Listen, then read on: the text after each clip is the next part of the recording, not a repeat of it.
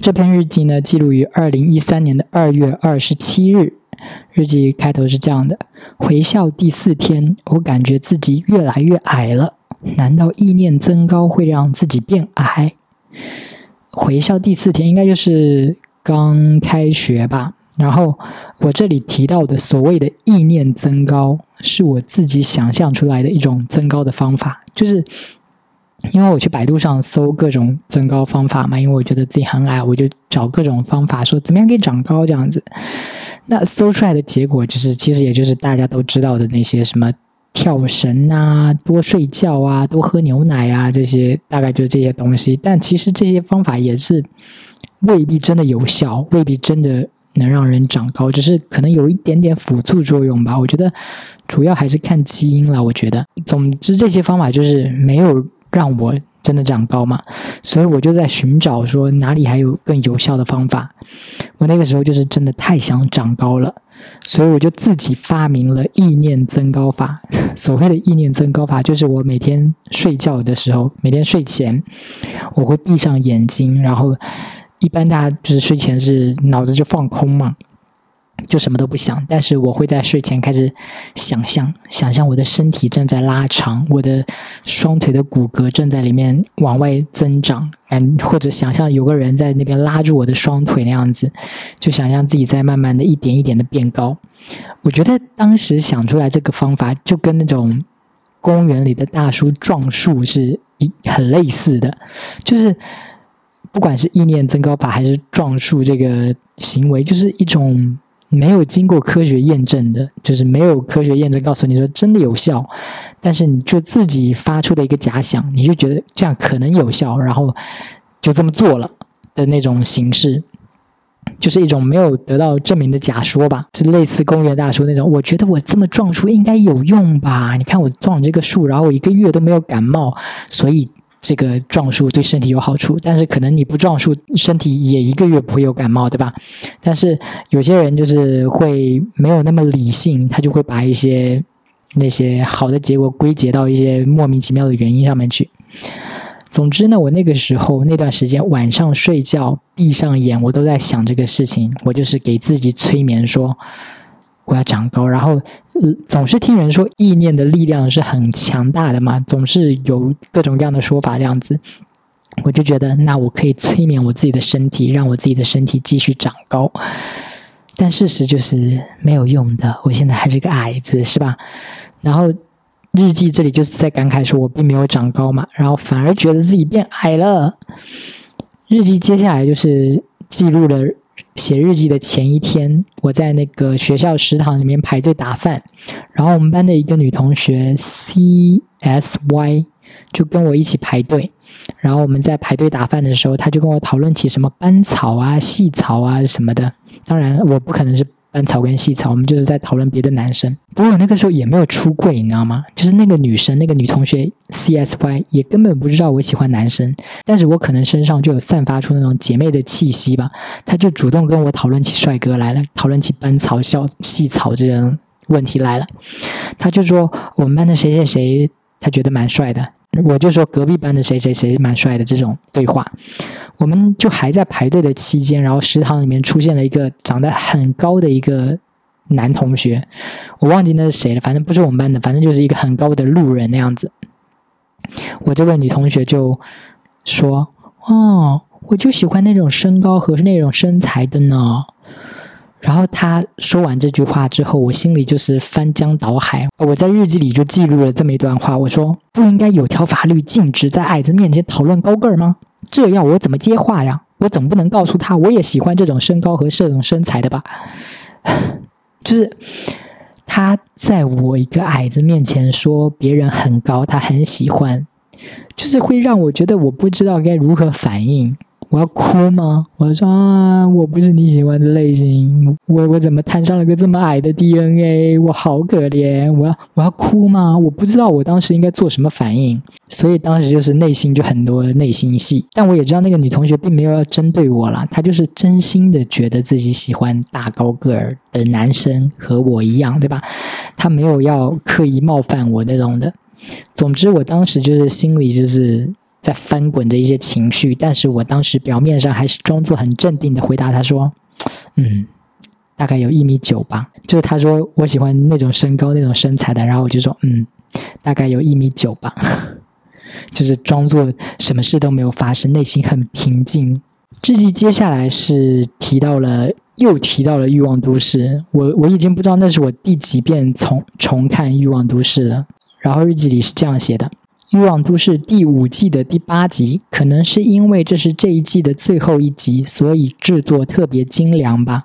米兰达的一段台词让我觉得特别精彩，就是米兰达的这段特别精彩的台词里面提到了两个人，一个是女的叫贝西，一个是男的叫芭比。就是这集的剧情就是他们两个结婚了，就是贝西和芭比两个中年男女他们结婚了，然后邀请了女主。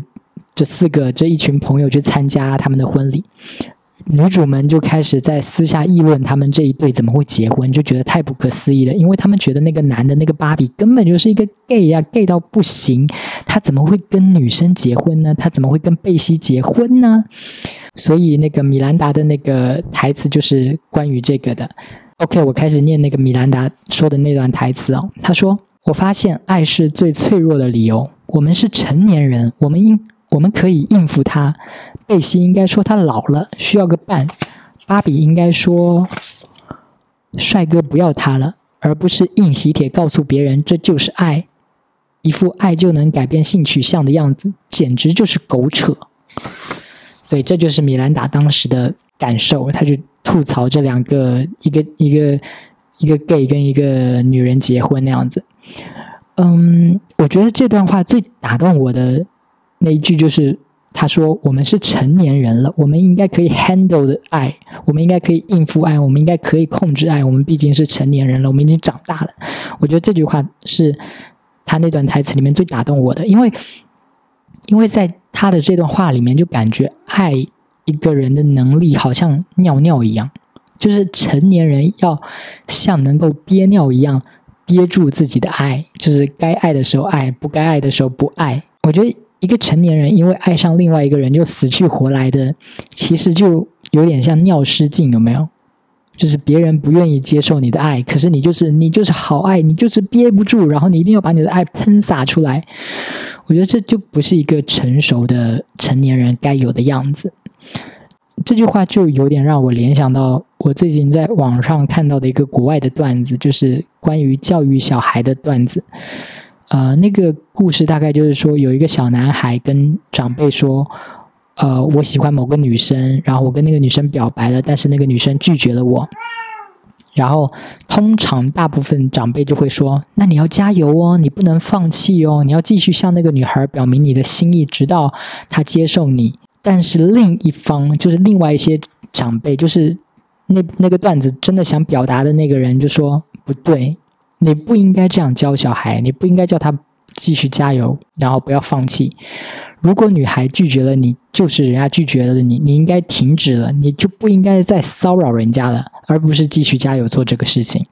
我就觉得这件事就是用撒尿来比喻，就觉得蛮形象的。就是你去表白，你你相当于你把你的那啥掏出来了。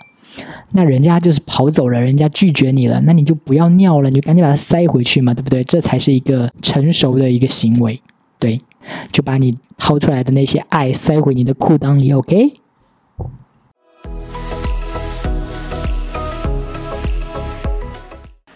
这篇日记呢，记录于二零一三年的三月四号，六级就我过了。C S Y 和 X T 都没过，我真的很幸运。C S Y 和 X T 是我们班两个女同学，然后属于成绩比较好的那种女同学，可能她们被我当做英语方面的假想敌吧，就是她们平时成绩都蛮好的，可是这次六级的英语考试，她们两个都没有过，就我过了，我是全班唯一一个过六级的，我就觉得哇，我可太牛逼了我，但这其实蛮出乎我的预料的。因为我觉得我也不至于是最好的吧，结果就是全班只有我一个人过了英语六级这样子。然后呢，在日记的开头，就是我会记载说我写这篇日记的时间、地点那样子。写这篇日记的时间是早上的十点四十二分，然后地点我写的是很冷，英英语免修，在宿舍的床上。这个英语免修，如果我没有记错的话，就是因为应该就是因为我过了英语的六级，所以接下来英语课我都不用上了。所以大家在上英语课的时候，我就免修，我就在宿舍的床上写日记这样子。嗯，这个特权倒是还蛮好的哈，就是大家都在上英语课，而我六级过了，我就不用上课了，蛮爽的。然后日记接下来就说到了我前一天去面试，我们去面试呃肯德基的那个兼职。因为我我们班有个女生同学，她就是在机场的肯德基那边打工，然后可能那个肯德基缺人，那个女同学就带着我们班的同学和别的学生一起去面试，这样子，就是然后我们班去了，嗯，跑除开她之外，她是带头的嘛，除开她之外，去了三个女生加上我一个男生，然后另外还有。三个机械学院的，就是不是跟我们同学院的三个男生，我们一共七个人去参加这次的肯德基的面试，就是面试兼职这样子。然后七个人哦，七个人去，只有两个人通过了面试，其中一个就是我，另外一个也是我们班的女生同学啦，但其中一个就是我。我在日记里就是说，我简直不敢相信，面试的时候他问我重的东西抬不抬得动，我说尽量。因为我是个小身板呐，我就不是那种那个身高力壮的那种人，所以对方才会问我这个问题，说如果东西很重，你抬不抬得动那样子。我是属于那种力气不大的人，有的时候那个饮料瓶盖拧得太紧，我有的时候都拧不开的那种。我觉得就是力气这方面肯定是我的弱势。想应该在肯德基的后厨，应该就是要搬一些，偶尔需要搬一些重物的，但我觉得我。看起来就不像那种能搬得动的那种人，对吧？所以面试官问完我说能不能搬得动的时候，我也没有就是夸下海口，我就立马说我一定能搬得动。我只能诚实的，我就是说我尽量。嗯，我觉得这个答案虽然很诚实，但其实不是一个好的回答。就是人家，然后你尽量，你尽量也未必搬得动，但是另外三个男生肯定就是搬得动，对吧？然后。日记接下来还说，而且我也很诚实的告诉他，这是我第一次兼职，没想到居然过了。就是根据这句话来判断，就发现，在当时的我的心里，第一次兼职这也是一个缺点。就是我当时可能觉得说，我是第一次兼职，我没有经验，然后一般人家找工作都会要找有经验的嘛，我就是没有经验的。那我我除了搬不动之外，我除了我就变得有两个缺点了，一个就是力气太小，另外一个就是我没啥经验。总之呢，我就觉得在这七个人里面，我就是不是很有优势的样子。就是结果我居然得到了这份兼职的工作，我为什么能得到这份兼职的工作？其实让我蛮疑惑的。然后我就在日记本里猜测说可能的原因，为什么我会得到这个工作呢？日记里猜的第一个原因是我能想到他让我过的理由，就是我跟 S。D Y Q 是一个班的，如果晚上打的可以省钱。就是我我们三个嘛，就是带头的那个女生是我们班的，然后她选中的后面两个人也都是我们班的，我就怀疑说是不是因为我们三个同班，然后如果我们加班到很晚的话，没有公交车了，然后肯德基要报销我们打车的钱嘛，我们三个是同学，我们就可以一起打车回去，这样对肯德基来说就可以节省一些费用。我猜是因为这个原因，所以他。招了我，但现在想想，好像这个理由也并不是很充分，因为其他三个男生他们虽然是别个学院的，但其实离我们学院也没多远，就是我打个车顺道一个一个放下，其实并不是一个很麻烦的事。而且我觉得那个面试官也只是一个打工的人，他有那么在乎就是肯德基的报销的事吗？有那么在乎能不能帮肯德基省这个钱吗？我有点怀疑。然后日记里又猜了另外一个理由，就说或者他是个 gay，呃，就是这里的他就是指那个男性面试官啦。或者他是 gay，我觉得他有点娘，然后他看出了我也是，所以给了我这个工作。就是这是我的另外一个猜测，我就觉得他可能是 gay，然后他看出了我也是，所以给了我。这个工作从七个人里面给了我这个工作，但我这么说呢，不是觉得说面试官是看中了我的美色，然后想要就是对我潜规则怎么怎么怎样，然后给了我工作。因为就是要潜规则的话，其他还有三个男同学，人家为什么不选人家，对吧？呃，我之所以这么说，是因为我联想到了我之前看的那一部由白先勇的小说《镊子》改编的同名电视剧，也是叫《镊子》，里面就有一个情节，就是我隐约记得当时给我一个具体我记不太清楚，但是当时有一个情节给了我一些印象，就是有一个比较有钱的老 gay，然后他好像是开酒吧还是开。店什么餐厅之类的店吧，反正就是有个店那样子。他去找那个员工，就给了我们的主角。主角可能就是一群就是没有工作，然后就是因为性取向游离在社会边缘的人，就是那种嗯一个功成名就的老 gay，然后像那些。迷失的年年轻的小 gay 伸出援手，然后让他们来做服务员的工作，然后有钱可以生活，这样子就是一种互相帮扶的感觉。我我就怀疑说，是不是那个面试官也是带带入了这种情绪？就是他当年可能是个小 gay 的时候，他也找不到工作，然后他那个时候也希望有人能够帮帮自己一把。结果现在他成为了一个比较稍微有点权力的人，那他可以去。帮别人了，所以他就把那个机会给了我。我我我当时猜测就是会不会是因为这个原因，然后我从七个人里面就是稍微脱颖而出，拿到了这个兼职啊。然后日记最后一句话说：“这件事确实让我捡回了不少自信心。”就是其实这整篇日记都是在记载我当时获得的成就，有吗？一个就是说。全班三十个人，只有我过了六级。另一个就是说，七个人去面试肯德基的兼职，而我是唯二被选中的人。然后我就觉得挺有成就感的吧，所以我就记在日记里了。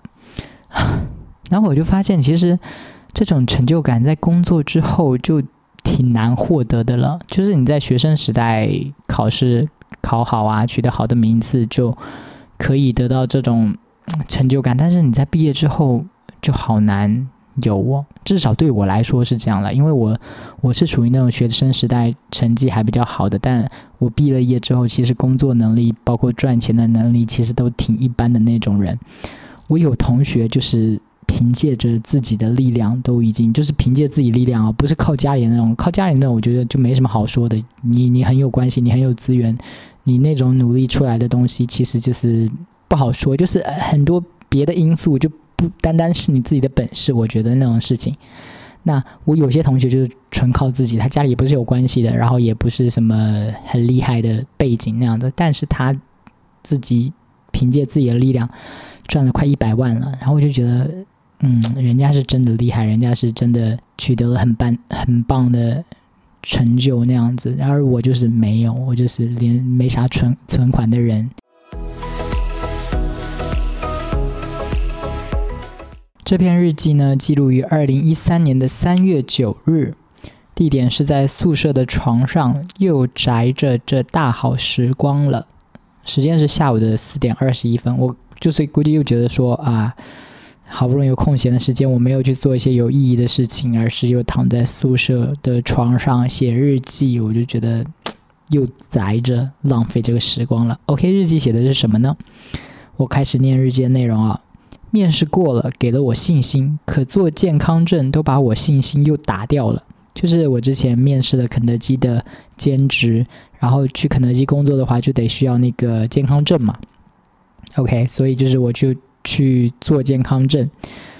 周三我去领那抽血的结果，谷丙转氨酶含量超了，标准好像是五到六十四，但是我有一百零三，超了很多。我查了，我怀疑我可能有乙肝。以前我以为我只是一个普通人，那天我才知道我是一个肝不好的普通人。我想等过两个礼拜再去查一下，希望可以降下去。这几天我都在养肝，我只想着先摆平事业，再摆平健康。结果还没摆平事业，就被健康给摆平了。如果健康证出来了，老板觉得我之前没过，可能哪有问题，不让我来怎么办？就是正常健康证的流程不是很快就办下来吗？但我拖了那么久，就是因为我第一次没办下来，我还要等两个星期再去查一次，再去看看什么的。我就觉得这个时间那么长，会不会让之前面试我的人有怀疑到说，哎，你为什么这么久才把这个健康证办下来？你是不是哪里不健康什么的？然后我就会担心说他会不会觉得我猜到我这么一个状况，然后就不让我去做那个兼职了。日记里说，我讨厌这种计划被打乱的感觉。当然，健康更重要。这么早就得接受这个事实。二内伤。嗯，总结来说呢，就是我当时是为了要去。做肯德基的兼职，所以去办健康证。但是我办健康证发现我那个谷丙转氨酶超标了。其实我当时去查，然后好像记得说这个指标超了是有很多可能导致的原因，就是可能你熬夜啦，可能你喝酒啦。什么或者或者你没休息好，什么这些都有可能导致你突然间这一项指标就超了，然后还有可能就是你有肝炎，你有什么甲肝乙肝什么之类的别的肝病就也会超。然后我当时还小嘛，第一次发生这种状况，我就怀疑，我当时就心里内心就觉得我是不是得乙肝了。